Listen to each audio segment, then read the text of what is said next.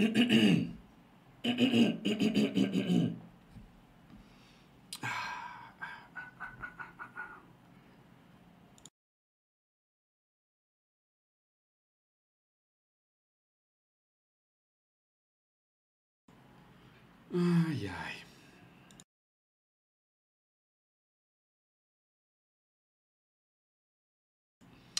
Muy bien, esto ya está configurado, ya casi empezamos. Súper.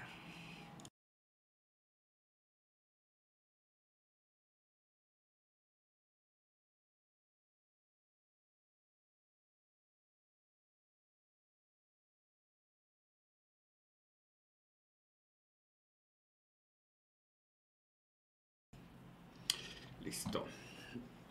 Nomás me trueno mis huesitos. Ah, como normalmente es de costumbre.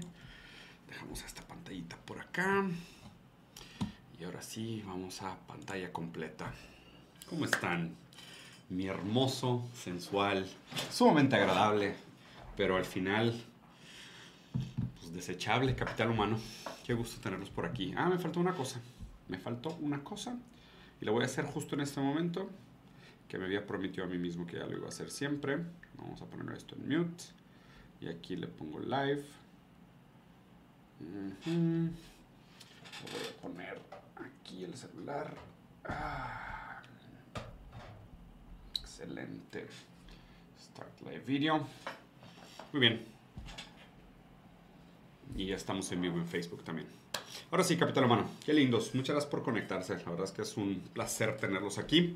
Eh, como ven, pues hay un setup un poco nuevo. Eh, me cambié de oficina la semana pasada. También por eso no estuve, no estuve haciendo videos. Eh, estoy en proceso de transformación. Estoy saliendo de mi, de mi pequeño caparazón de capullo y transformarme en una hermosa, hermosa mariposa de pensamiento crítico. Pues miren, la verdad es que la semana pasada con todo lo que pasó con Will Smith y Chris Rock, eh, hice un comentario sobre el tema de la comedia. Pero en paralelo, digo, estaba por ahí metiéndome a los textos y a los trabajos de una filósofa que me interesa bastante, que de hecho es colega de Slavoj Zizek, que es una filósofa sumamente interesante, su, su, pensamiento. Tiene un background similar a las cosas que me gustan, o sea, tiene algo de Freud, algo de Hegel, eh, viene de la misma escuela que, que CISEC, ¿no? De la, de la escuela Ljubljana. Entonces está muy interesante su trabajo, se lo recomiendo mucho. Se llama Alenka Zupamski. Y Alenka Zupamski, entre muchas otras cosas, que es muy buena con crítica política, eh, tiene muy buena crítica económica también. Sus trabajos sobre Freud son muy buenos. Pero específicamente hoy les quiero trabajar de un trabajo, les quiero platicar de un trabajo de Alenka Zupamski que es sobre la comedia que es el que me ganchó. Entonces preparé eh, una serie de notas sobre el trabajo de Alenka Zupamski, sobre la comedia, y la intersección que tiene su trabajo con diferentes pensadores, que son pensadores que a mí en lo particular me gustan mucho, ¿no? Que he hecho muchos videos sobre ellos, que es eh, Freud, Nietzsche y Hegel. ¿no? Digo, está raro el orden, que están como al revés históricamente, pero ahorita van a ver cómo queda en el, en el, en el video. Pero bueno, empecemos, sin más. Sobre Alenka Zupamski, la comedia, Freud, Nietzsche y Hegel. Eh, un poquito de contexto como moderno, ¿no? Bueno, vamos a empezar. ¿Para qué, para qué sirve la comedia? Eh, la comedia de alguna manera puede tener diferentes papeles. Eh, de manera individual, Freud decía que la comedia o el humor es un método para obtener el placer más allá de las angustias que implica, ¿no? Entonces, hacemos bromas sobre aquellos temas que nos producen un cierto goce o nos acercan a un tipo de placer a los cuales no tendríamos acceso sin pasar por, un, por una intermediación angustiosa.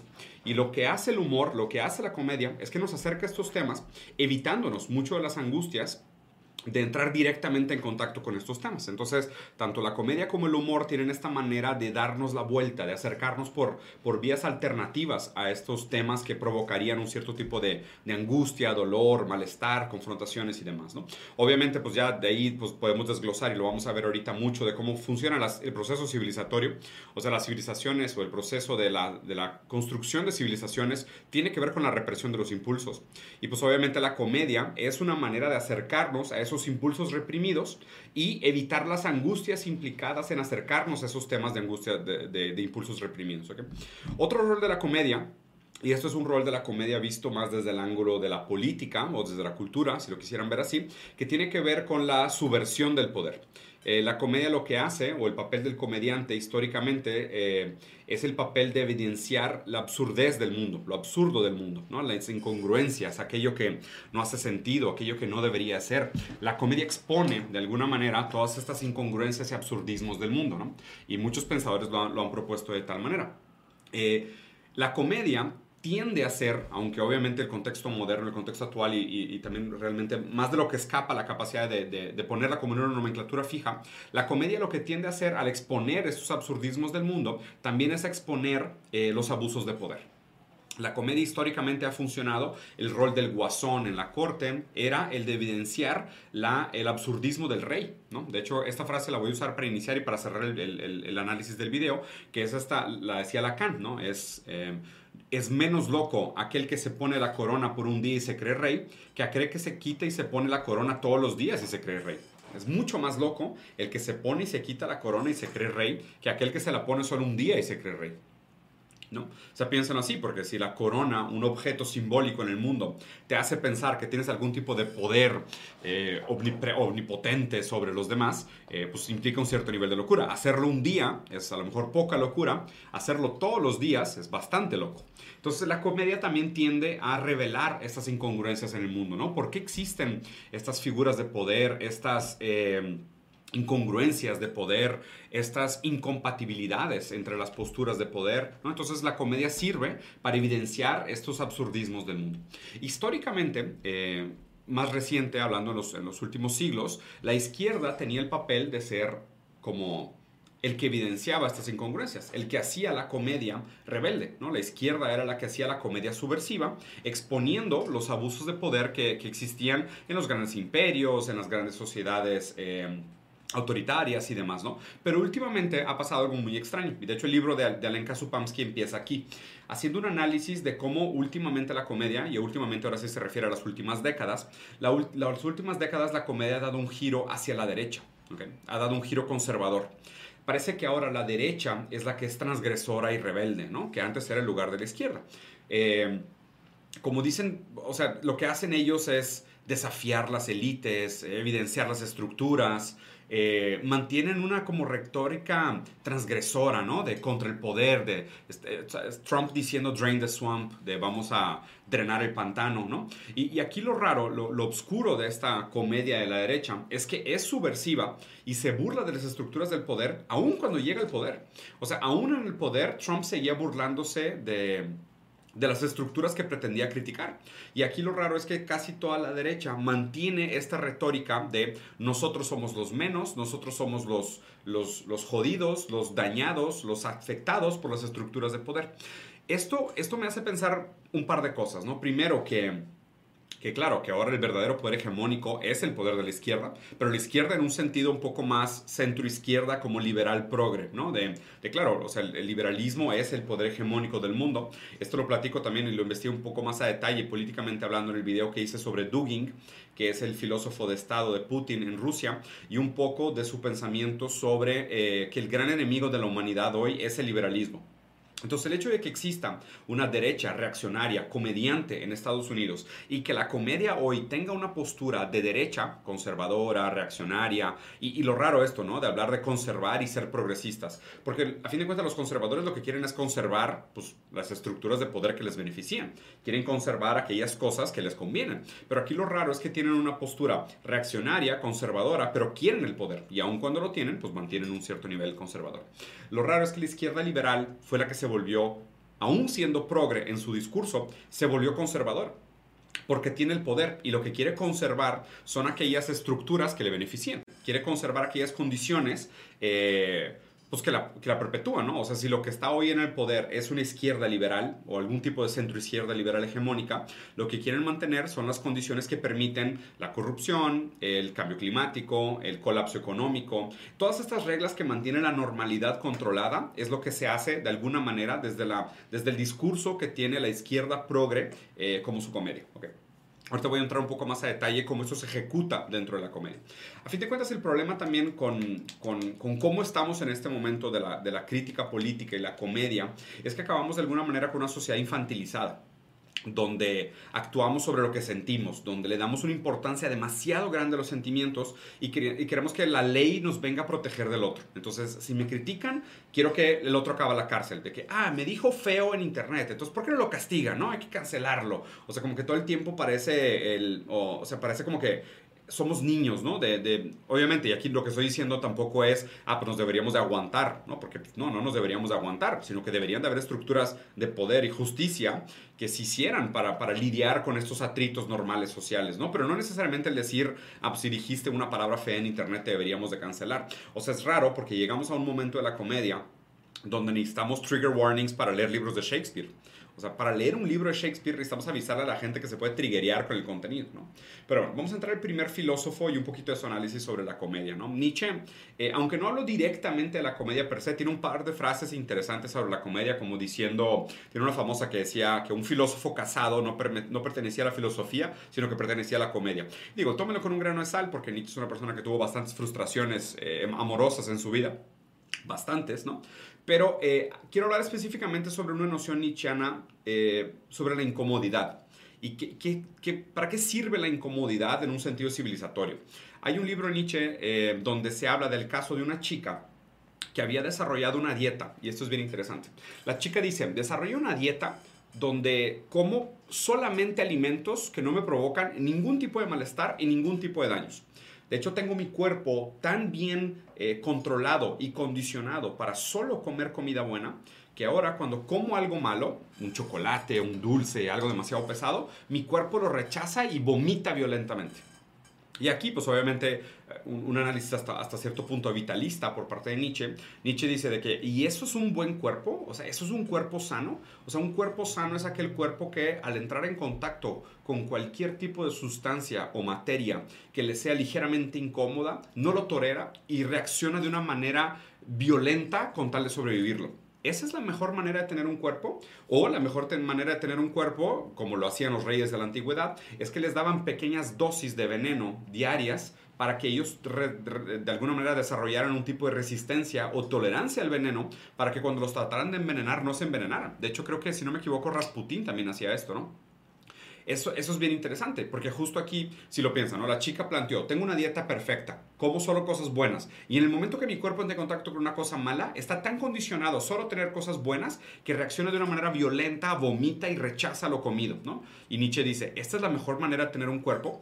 Ahora, agarremos este análisis y hagamos este análisis sobre la cultura y el proceso civilizatorio, o sea, sobre el hecho de, pues invariablemente nos vamos a topar con procesos, con personas y con ideas a las cuales vamos a tener una reacción alérgica o una reacción violenta. ¿no? Entonces Nietzsche decía, tal vez la mejor manera de desarrollar un cuerpo es un cuerpo que tiene un cierto nivel de tolerancia.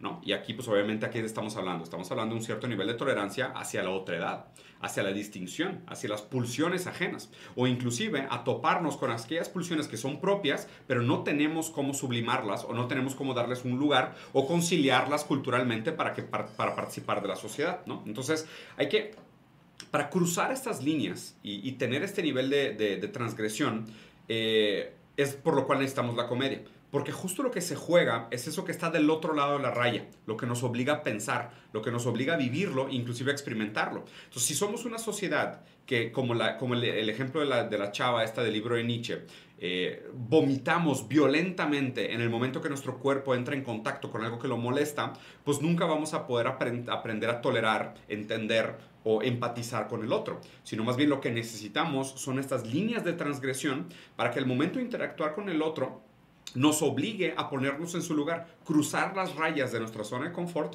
vivirlo y, ser capaz así de tal vez entender y expresarnos eh, de una manera que sea más eh, pues funcional civilizatoriamente hablando para los dos. Hablando mucho de este tema del, de la civilización, voy a hablar un poquito de Freud. Freud en su libro El malestar de las civilizaciones. Eh, lo civilizado aquí, según lo que, lo que comenta Freud, eh, no es rechazar completamente aquello que está más allá de las rayas, ¿no? Sino que, pues a fin de cuentas, si lo rechazamos totalmente, y esto pues obviamente lo habla Freud también en los procesos psíquicos, en el Ausschreibung, es que si, si nosotros reprimimos todas estas pulsiones, todo aquello que está fuera de la raya, si nosotros reprimimos nuestro deseo por el chocolate, vuelve como síntoma. Okay. Obviamente esto lo estoy hablando de manera metafórica, cómo funcionan los temas de la, de la, comedia. Si nosotros rechazamos todos aquellos temas que no estamos dispuestos a escuchar por ser políticamente correctos o por apegarnos al dogma liberal de absoluta tolerancia y absoluta... Eh, condenación de lo políticamente incorrecto, pues a fin de cuentas todas estas pulsiones reprimidas pues van a regresar como síntoma. Lo que dice Freud es que estas pulsiones reprimidas no van a ningún lugar, sino que acaban regresando y regresan y regresan y regresan y cada vez más, más podridas, ¿no? Las bromas o la comedia acaban funcionando como un método de resistencia los temas que normalmente no toleraríamos, si los habláramos directamente, los contamos como chistes. Es directo, pero menos inesperado. Nos agarra en curva, nos sorprende, ¿no? O sea, es, es como sacarle la vuelta a algo que si habláramos directamente de ellos nos parecería traumático. Y la comedia lo que hace es que nos agarra inesperado, nos agarra en curva. Te va metiendo al tema y para cuando te das cuenta, ya estás en una posición subjetiva fuera de la tuya, alterna la tuya, y te ves obligado a considerar la situación desde ese lugar que te llevó la comedia. Un buen comediante te lleva a ponerte en una situación a la cual directamente tendrías algún tipo de resistencia. La buena comedia debería de sacarte tu zona de confort y colocarte en estos otros lugares, obligarte a tomar una postura distinta sobre las cosas y enfrentarte inclusive con tus propias pulsiones reprimidas. Eso es también pues, lo, que, lo que habla a grandes rasgos Freud en, en, el libro de Malestar de las Civilizaciones y cómo la represión es eh, el método civilizatorio de cómo nuestra cultura funciona ¿no? a través de todo esto. ¿no? Lo raro aquí lo que nos tendríamos que, que preguntar es que pues a fin de cuentas algunas represiones son buenas, son necesarias y sí son civilizatorias. O sea, no todos los temas deberían de estar abiertos al chiste, no todos los temas deberían de estar abiertos a la comedia. O sea, tampoco podemos sobrevaluar el, rol de la comedia como, ah, no, pues que es importante, o sea, como lo está planteando Freud, como lo planteó Nietzsche, es importante tener un cierto nivel de tolerancia a esta otredad y a, estos, a estas pulsiones que normalmente reprimimos. ¿no? Entonces la comedia nos ayuda a entrar en contacto con ellas pero así debería ser sobre absolutamente todos los temas, cuáles temas sí y cuáles temas no. O sea, deberíamos de bromear sobre la tortura, sobre, no sé, sobre la violación. Y aquí lo raro es, bueno, pues dentro de esos procesos civilizatorios, ¿qué tanto de estas pulsiones violentas realmente pueden ser reprimidas o deberían de ser reprimidas de una manera completa para que ni siquiera fueran tocadas, ni siquiera a través del, del camino alterno de la comedia o del chiste, ¿no? Es bueno, esto eh, es el proceso civilizatorio, pero pues esto a fin de cuentas viene con un costo. ¿El costo cuál es? Que a medida que nosotros eh, reprimimos estas pulsiones, pues reprimimos una parte también de nuestros deseos. O sea, reprimimos una parte de algunas de nuestras pulsiones, porque humano sum, humanum nihil putum, es, pues, si soy humano y nada humano me es ajeno, pues entonces eh, esas pulsiones humanas, pues vienen de algún lugar, vienen de algunas condiciones materiales anteriores, vienen de algún proceso anterior por los cuales habría que no solo reprimirlas, sino entenderlas y hablarlas de ellas, ¿no? Aquí Lacan plantea una pregunta interesante al alumno de Freud, que es, ¿podría existir una sociedad o inclusive un sistema moral que no estuviera basado en la represión? Y es una pregunta interesante para entenderlo en el contexto de nuevo, cultural y civilizatorio. ¿Cómo lidiamos con esos impulsos? O sea, con esos rasgos residuales que, no encajan en la sociedad. O sea, ¿qué hacemos con el hecho de que, a ver, es que no habría necesidad de condenar la comedia sobre la violación si no existieran los impulsos para la violación, si no existieran las condiciones materiales para que la violación existiera en un primer lugar? ¿no? O sea, no habría necesidad de condenar la comedia sobre la, la tortura si no existiera la tortura en sí, o si no existiera ni siquiera el impulso para torturar o la necesidad de la tortura en un primer lugar en un contexto, pues obviamente político, económico y, bélico y demás, ¿no?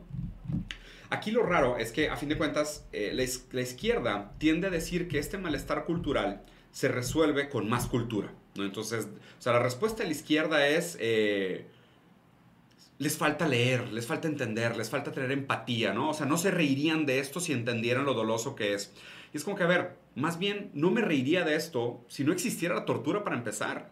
O sea, el, hecho de que exista este impulso y esta capacidad de, identificarte con el dolor ajeno, con esta situación ajena, con esta postura ajena, más allá de que sea un impulso en ti que sí está sublimado o que sí está controlado, el hecho de escucharlo desde un otro lugar no, no lo debería aniquilar como existencia. Lo que deberíamos de aniquilar es la tortura en primer lugar, no las bromas sobre la tortura. ¿Me explico? Entonces me parece que la izquierda de alguna manera como que goza en solo hablar de los síntomas, en tratar de resolver la cultura de la comedia con más cultura, ¿no? O sea, es como, como si eso realmente, o sea, porque a ver, de nuevo, si la cultura es de alguna manera un proceso eh, civilizatorio que viene de la represión de las pulsiones, pues no es como que más cultura va a resolver el problema de esta cultura para empezar, ¿no? La derecha, por otro lado, eh, se esconde atrás de esta idea de los rasgos naturales eternos, el nacionalismo, eh, las teologías, las religiones, ¿no? Y hacen que algunas de estas reglas eternas monolíticas justifiquen estos malestares y justifiquen el regresar a un tipo de moral anterior donde no existirían estos problemas, ¿no? Donde, donde una moral más, más recta, más monolítica, más, ¿sabes? más institucional, no nos permitiera ni siquiera tener este tipo de, deseos, ¿no? O sea, es como negar la existencia de la pulsión desde, desde a priori, por decirlo así.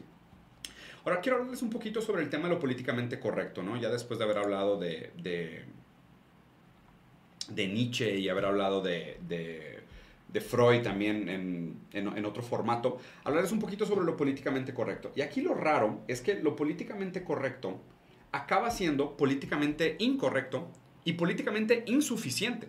Porque si lo, lo políticamente correcto trata de censurar como prohibiendo algunas conversaciones, prohibiendo algunos temas, eh, prohibiendo el, el discurso, prohibiendo el acceso a espacios de algunas personas y demás, lo políticamente correcto acaba siendo políticamente inútil, porque no resuelve nada. Si se fijan, lo único que hace es tapar el síntoma. ¿no? Políticamente correcto es no contar chistes sobre la violación, pero las violaciones siguen existiendo. Lo políticamente correcto es no contar chistes sobre el racismo, pero el racismo sigue existiendo. Lo políticamente correcto es no burlarte de la diferencia de los discapacitados, sí, pero siguen excluidos de la sociedad. Lo políticamente correcto es, ¿sabes? Es como ¿De qué sirve? Lo políticamente correcto es políticamente inútil. Eso, es, creo que el, mensaje más importante que me quedó de esta lectura en este sentido es que la corrección política es políticamente inútil, o sea, nace castrada, nace completamente impotente, ¿no? En, su sentido de no resuelve nada, simplemente nos imposibilita de hablar de los problemas reales. Y, a ver, Tampoco quiere decir que no deberíamos de hacer la crítica a lo políticamente incorrecto, pero lo, que no podemos esperar es que lo políticamente correcto sea una solución en sí misma para los problemas a los cuales se está criticando. Ninguno de los dos, a fin de cuentas, y esto es la clave, es que ninguno de los dos evidencia las fallas sistemáticas. Lo que debería de hacer, y aquí es donde voy a empezar a, a dar un poco más como mi postura, pero lo que debería de hacer la comedia de alguna manera es evidenciar las fallas sistemáticas. O sea, la buena comedia tiene que, de alguna forma, si va a hablar, por ejemplo, de la tortura, tiene que evidenciar por qué existe la tortura. Y no solo burlarse de la tortura en sí, tiene que exponer las, las, fallas sistemáticas, las condiciones estructurales que permiten la existencia de la tortura. Y ahí hacernos chocar con aquel absurdo de la existencia de algo como el método, o sea, los métodos interrogatorios que son hechos a bases de tortura violenta. Okay. Eso es lo que debería suceder. Y no simplemente, ah, no, ya no cuenten chistes sobre la tortura. Es que yo no quiero vivir en una sociedad donde se, se calle la gente por contar chistes sobre tortura. Yo quiero vivir en una sociedad donde no exista la tortura. ¿Me explico? Y la gente confunde esas dos cosas, donde probablemente lo que la gente quiera es una sociedad donde no existe la, la tortura y lo que hacen es criticar a la gente que habla de la tortura. Al censurar al hablar sobre el tema, lo que estamos haciendo es solo platicar sobre el síntoma y no sobre la pulsión. lo que tenemos que tratar realmente es cuáles son aquellas condiciones que permiten o más bien fomentan o perpetúan la existencia de procesos como los interrogatorios con torturas. ¿no? La izquierda está muy contenta hablando de los síntomas, ¿no? Y la derecha, pues obviamente lo único que hace es redireccionar las rebeliones para que no cambie nada. O sea, pues quiere conservar las estructuras de poder. Aquí es donde la comedia tiene un papel y puede hacer algo importante. La comedia tiene que evidenciar aquellas estructuras, aquellas condiciones anteriores implícitas para que exista esto. Tiene que incomodar, ¿no? La comedia de alguna manera tiene que atacar estas preguntas y tiene que trabajar con la represión que se da de manera colectiva. O sea, si nosotros colectivamente somos incapaces de tener un discurso o una discusión o un debate sobre por qué todavía existe la tortura como un método eh, de obtención de información, la comedia lo que tendría que hacernos es ponernos en este lugar empático para evidenciar ese, esa condición absurda y hacernos hablar de ella. O sea, eh, empatizar con esa posición y no simplemente burlarnos de ello y después ser, ser, ser, censurada en el proceso, ¿no? Obviamente la comedia no debería tampoco de aspirar o no, no se debería de criticar, no deberíamos de tratar la comedia como una alternativa a la política, ni como un reemplazo a la política, no es así, pero sí es una modalidad que nos da un acceso y nos hace obligarnos a ponernos en otras posturas subjetivas y hacernos preguntas sobre condiciones, eh, posturas, métodos, eh, situaciones a las cuales normalmente, y como decía Freud, directamente no tenemos acceso porque hay demasiada angustia. O sea, es como es demasiado angustioso hablar de la tortura directamente, lo que hacemos es contar chistes sobre ella. Pero si vamos a contar chistes sobre ello, porque nos parece angustioso hablar de ello directamente, contemos chistes que nos hacen entender las condiciones anteriores que permiten la existencia de la tortura como tal. Y no contar aquellos chistes tontos que solo se quedan a nivel superficial, aprovechando las causas y lo, y lo, lo, lo, absurdo de la cosa en sí, sino pues evidenciar todo lo que está estructuralmente por detrás. Algo así como, como Nietzsche hablando de la, de la Gaia ciencia, de gay science, eh, este proceso como de sublimación satisface los impulsos sin la represión. Entonces la comedia nos ayuda a entrar en contacto con estos temas que normalmente no podríamos entrar en contacto porque son muy angustiosos. Deberíamos de tratar la comedia como esta gaya ciencia, ¿no? Como esta actitud hacia, hacia buscar jovialmente un, un acceso más ligero a estos temas que son tan pesados y tan complejos. Voy a pasar al, último apartado, que es como una distinción, bueno, penúltimo apartado, que es una distinción entre dos tipos de comedia, la buena comedia y la mala comedia, como le dice Alenka Supamsky. Y, y es una distinción interesante por las palabras que usa. Ella habla de dos tipos de comedia. La comedia sentados y la comedia parados, ¿no? Pero no dice comedia sentados y comedia parados como stand-up comedy y sit-down comedy, ¿no? O sea, no se refiere tanto a la postura física. O sea, no es, o sea, no, no esto de contexto de cuando dice que la buena comedia es el stand-up comedy. Pero no el stand-up comedy en un sentido de, ah, el comediante está parado con el micrófono, no, no. Eh, es un poquito diferente, les voy a explicar de qué se trata. La comedia sentada el sit down comedy, como ella le dice en inglés, es el tipo de comedia que se aprovecha de nuestras represiones de ese sentimiento de superioridad moral, de estar en un sofá sentado, que no te obliga a moverte del lugar. ¿okay? La comedia sentada es comedia barata, es comedia que, consigue chistes baratos, ¿no? Como Stephen Colbert, mucho de, la, de, la, comedia del sillón, de tú estás ahí sentado, el comediante cuenta chiste y hay risas enlatadas, ¿no? Como no te obliga a moverte del lugar, porque aprovecha todos tus sesgos de confirmación, aprovecha todo tu sentimiento de superioridad moral intelectual y hace chistes sobre los otros, ¿no? Los otros tontos, los otros idiotas, los otros mal informados, los chistes hacia abajo. Lo que siempre he comentado que son estos chistes hacia abajo. La comedia sentada tiende a tirar mierda hacia abajo. O sea, tiende a burlarse de los tontos, de los pobres, de los mal informados, de los mal educados, de los perdedores, ¿no? O sea, tira hacia abajo y no te obliga a moverte al lugar, no te obliga a empatizar con ellos, ¿no? Y se fijan aquí, mucha de la comedia de izquierda progre americana se volvió comedia sentada, se volvió comedia que eh, repite una y otra vez pues aquellos dogmas como, no, pues los, los gringos eh, son unos rednecks, los que, los que votaron por Trump son unos ignorantes, ¿no? O sea, los pobres son tontos y votaron por un populista que los engañó, ¿no? Es, es muy fácil tirarle mierda a los otros y simplemente tacharlos de, pues, pues son unos ignorantes, entonces nosotros tenemos la superioridad, ya sea intelectual o moral, y los equivocados, los tontos son ellos. ¿no? Entonces, eh, mucha de la comedia de la izquierda en Estados Unidos se volvió esta comedia sentada, la comedia que no te obliga a moverte el lugar, sino que goza de tu postura superior para simplemente burlarte de los otros, de los excluidos. Y aquí, eh, de hecho, en, el libro venía un, capítulo interesante que nada más voy a hacer un comentario sobre el tema que me gustó, que está haciendo una distinción entre comedia e ironía. Eh, donde la comedia necesita de la comprensión de los oyentes para ser exitosa, la ironía funciona al contrario. La comedia funciona cuando la gente se ríe contigo, con el que está contando el chiste. La comedia funciona cuando la gente se siente incluida en lo contado. Y la ironía es al contrario. La ironía es cuando la gente no le entiende.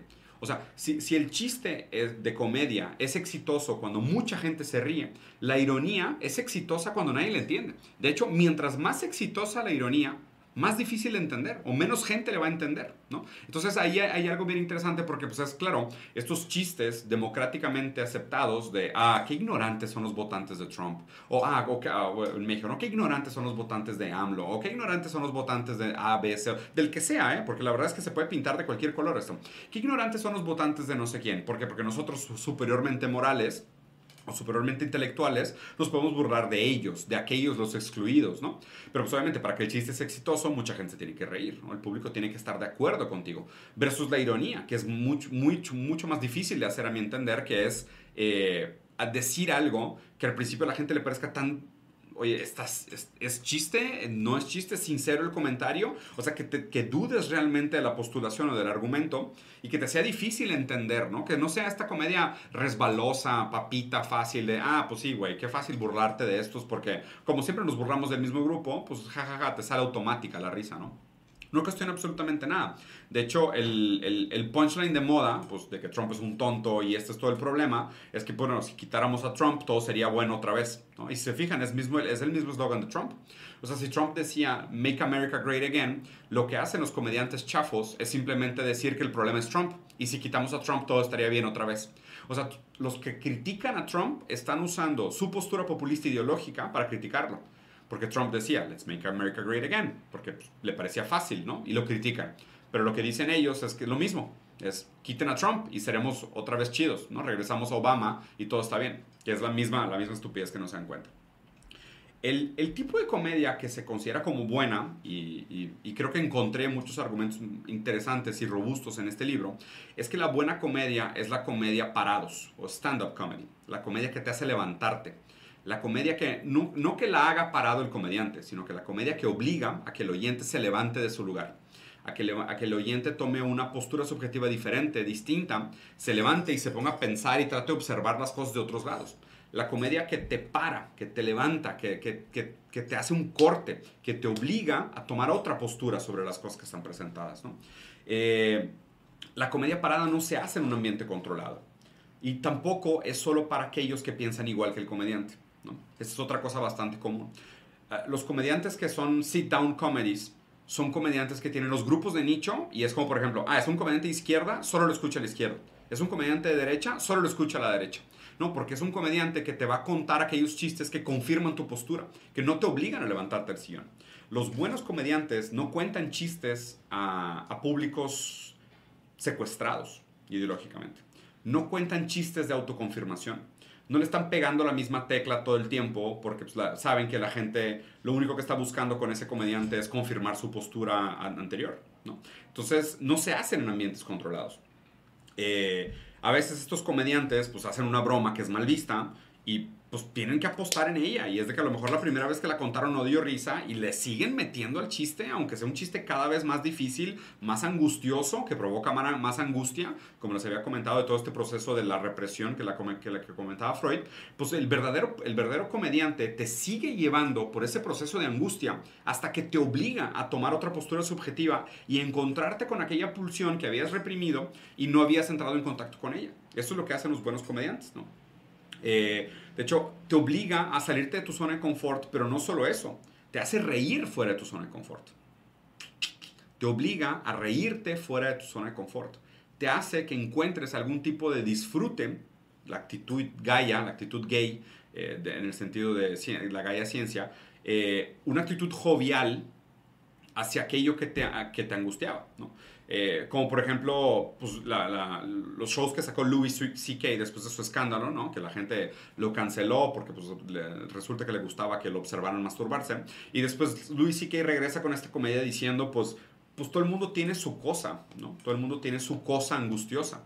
Ustedes saben mi cosa angustiosa y ahora yo puedo sentirme más libre y más ligero porque pues mi cosa angustiosa salió a la luz, ¿no? Y él tuvo que pues lidiar con las repercusiones legales y sociales de su cosa angustiosa, pero ahora su cosa angustiosa, que estaba externa, que era pública, le daba un cierto sentimiento de paz, de haberse topado con ella. Y él decía, todos ustedes que están aquí en el público también tienen su cosa angustiosa, ¿no? O sea, ¿cuántos de ustedes estarían tranquilos de que yo me metiera a revisar su historial de Internet o su historial de Google y a ver qué tipo de perversiones son las que les divierten, ¿no? O sea, ¿cuántos, cuántos de nosotros no tenemos esa cosa angustiosa? Esa comedia que nos obliga a levantarnos, el stand-up comedy, eh, expone las causas y las condiciones por detrás de aquello que nos angustia.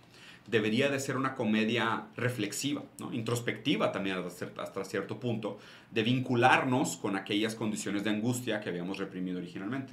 De hecho, hay un, hay un, hay un ejemplo muy bueno, Borat, que es un súper comediante, güey. bueno, tiene de todo, que algunos personajes de Borat están más chidos que los otros, pero hay un personaje de Borat específicamente que me encanta, que es, eh, bueno, personaje de Sasha Baron Cohen, ¿no? Borat, que es uno de los personajes que más me gusta de él.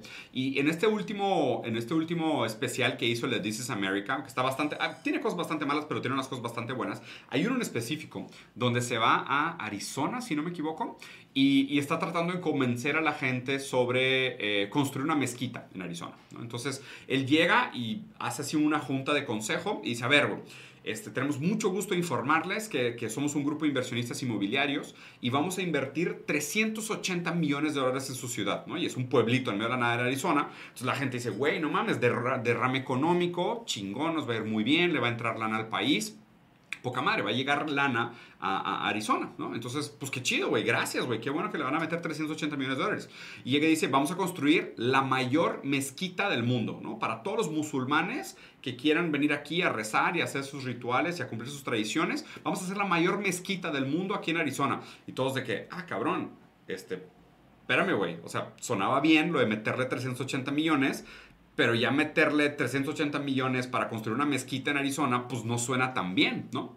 Luego dicen, no, no, no, no se preocupen, les vamos a enseñar dos alternativas para que ustedes votan y, no sientan que les estamos imponiendo absolutamente nada. Ustedes van a votar y van a escoger la mezquita que ustedes gusten. Entonces les ponen la opción A, que es una mezquita un poco más así como más clásica, con los trazos y colores clásicos de las mezquitas clásicas. Y luego la segunda es una mezquita muy moderna, con una arquitectura más, más vanguardista y demás. Y les dice, ahora sí, ustedes son libres de escoger. ¿Qué quieren? ¿La mezquita A o la mezquita B? Y están todos así de que, güey, pues que no queremos ninguna de las dos, güey. Y dice, no, no, no, a ver, a ver, disculpen, tienen razón la verdad es que nos adelantamos, o sea, nos brincamos realmente sus decisiones, eh, su propiedad sobre su propio pueblo. No es justo hacerlo de esta manera, tienen razón. Díganme ustedes, ¿cómo sería la mezquita de sus sueños?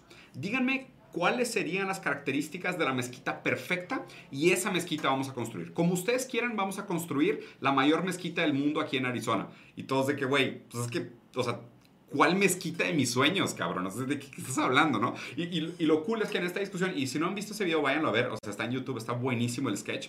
Y, y yo creo que aquí obviamente pues el primer nivel es que la gente diga, ah, no, es que esto expone la islamofobia. Pero no, es mucho peor que eso. Sí, claro, expone de alguna manera una disposición, una predisposición islamofóbica que tiene la gente de Arizona, pues digo que obviamente está vinculada a una serie de hechos, ¿no? Pues al desconocimiento de la cultura, al hecho de que simplemente en ese pueblo pues no hay musulmanes. ¿A qué pasaría? O sea, ¿por qué construirías la mayor mezquita del mundo en Arizona? O sea, como que la gente va a viajar hacia allá y pues hay una serie de complicaciones por detrás, pero expone algo todavía peor. Expone la fantasía de la libertad que existe bajo el liberalismo económico. Eso es lo que realmente expone la broma de Borat, que me parece brillante. Lo que está exponiendo es como a través del liberalismo económico llegan y te dicen, te voy a invertir 380 millones de dólares. a lo cual inmediatamente todos están de que, claro, por supuesto, a huevo, increíble idea, ¿no? Pero pues inmediatamente después viene, ustedes son libres de escoger la mezquita que ustedes quieran. Es que yo no quiero mezquitas, güey. No, bueno, no, no, entonces, ok, entonces si no te gustó ni la opción A ni la opción B, dime qué tipo de mezquita querías. Es como que, pues que yo no quiero mezquitas. O sea, ¿cuál libertad? Acuérdense, ¿no? Y lo, y lo dice Sisek muy bien.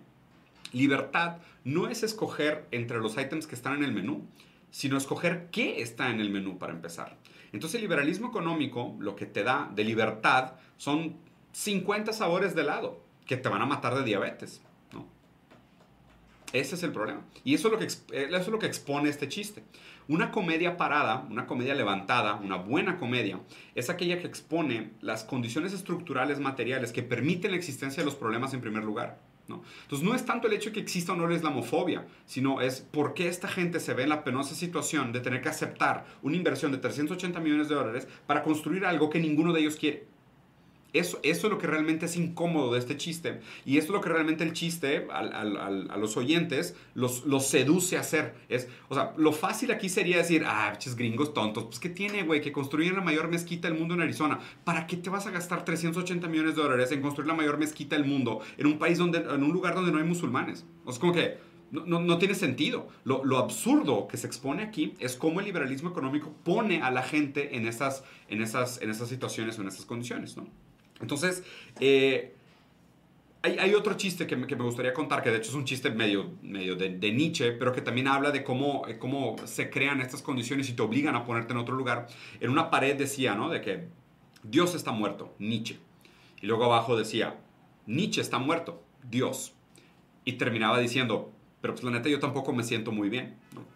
Si se fijan, ya no es un chiste, o sea, la manera como va cambiando el proceso del chiste, no es un chiste que dependa de un otro ignorante, como diciendo, yo soy, yo soy nietzscheano, Nietzsche está muerto por la crítica a la moral, y luego yo soy católico, Nietzsche se murió probando la superioridad y la perpetuidad de las ideas divinas teológicas cristianas, probando la superioridad del catolicismo, y el último, el último, el de, pues yo tampoco me siento muy bien, igual yo también me muero, medio que me incluye en el chiste.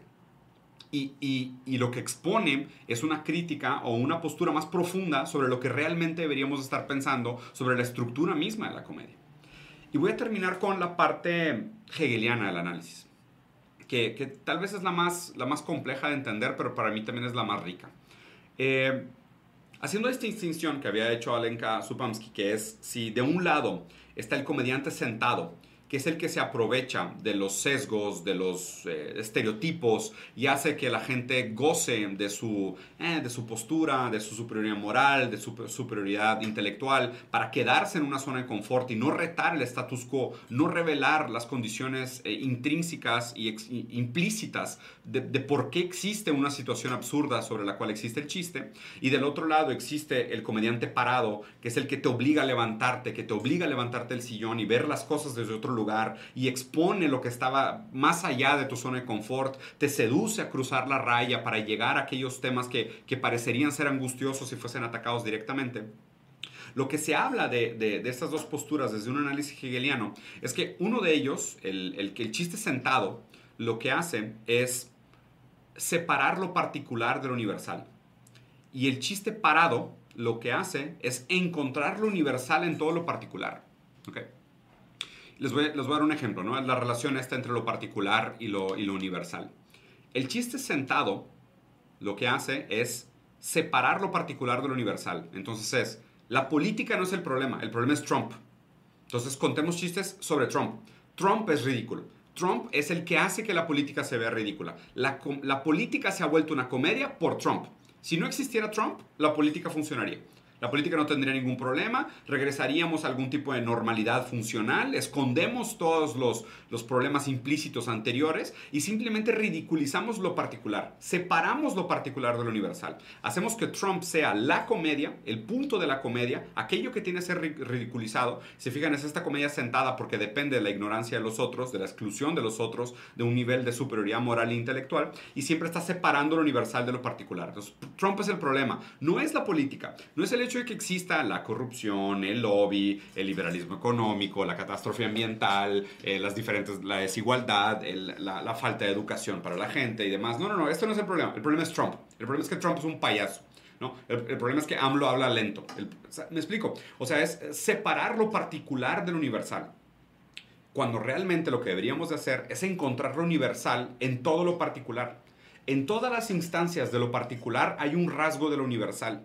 Es cada político tiene en sí implícito rasgos de lo ridículo de la política de manera universal. Lo ridículo de la hegemonía liberal económica y política hoy en día está implícito en todas sus instancias particulares y no es separable. La, la, comedia buena debería de recordarnos de esta manifestación de lo universal en cada una de sus instancias particulares y no tratar de esconder la universal absurdez de la política neoliberal y separarla de sus instancias particulares, diciendo que no, no, no, con un buen voto se resuelve el mundo. Si tuviéramos políticos serios se resolverían los problemas. Cuando absolutamente no. Si universalmente sabemos que son aquellas condiciones estructurales, materiales, son las que llevan a la existencia de todos estos problemas. No es un cambio de la figura particular lo que va a resolver la cosa. No es una eh, cancelación pública o una un discurso políticamente correcto, lo que va a desaparecer la existencia de la tortura, de las violaciones y de este sufrimiento del cual es tema muchas de estas bromas políticamente incorrectas, sino lo que queremos hacer es entender las condiciones materiales anteriores que permiten la existencia de estos actos atroces para evitar su existencia para empezar, para no tener que ni siquiera contemplarlas como un tema de chiste, ¿no? Tener que apelar a la comedia para ello, pues es lo peor que podríamos hacer. Deberíamos de buscar justicia en sus instancias formales, en sus instancias efectivas, y no depender de la corrección política o del chiste para tratar de, de mejorar nuestra sociedad. Muy bien, aquí voy a dejar mi rant, ya estuvo bastante largo. Espero les haya gustado. Dejen por aquí sus comentarios. Aprovechen para dejar su like. Díganme qué les pareció. Eh, la verdad es que ya había hablado mucho sobre comedia, pero como que muy por encimita. Y ahora que, que, descubrí el comentario de, de Alenka Supamsky, que me pareció brillante, y pues obviamente conciliando con muchos autores que ya me gustaban mucho antes, eh, eh, conecté mucho de cómo se hace el, pues, la idea de represión aplicada a comedia, la idea de Gaia Ciencia aplicada a una postura hacia la comedia, la relación entre particular y universal en lo concreto y lo, eh, lo abstracto también, o sea, la noción hegeliana de, de, particular y universal me pareció bastante interesante. Muy bien, espero les haya gustado, lo voy a dejar por aquí. Cuídense mucho, capitán humano. Nos vemos pronto. Adiós.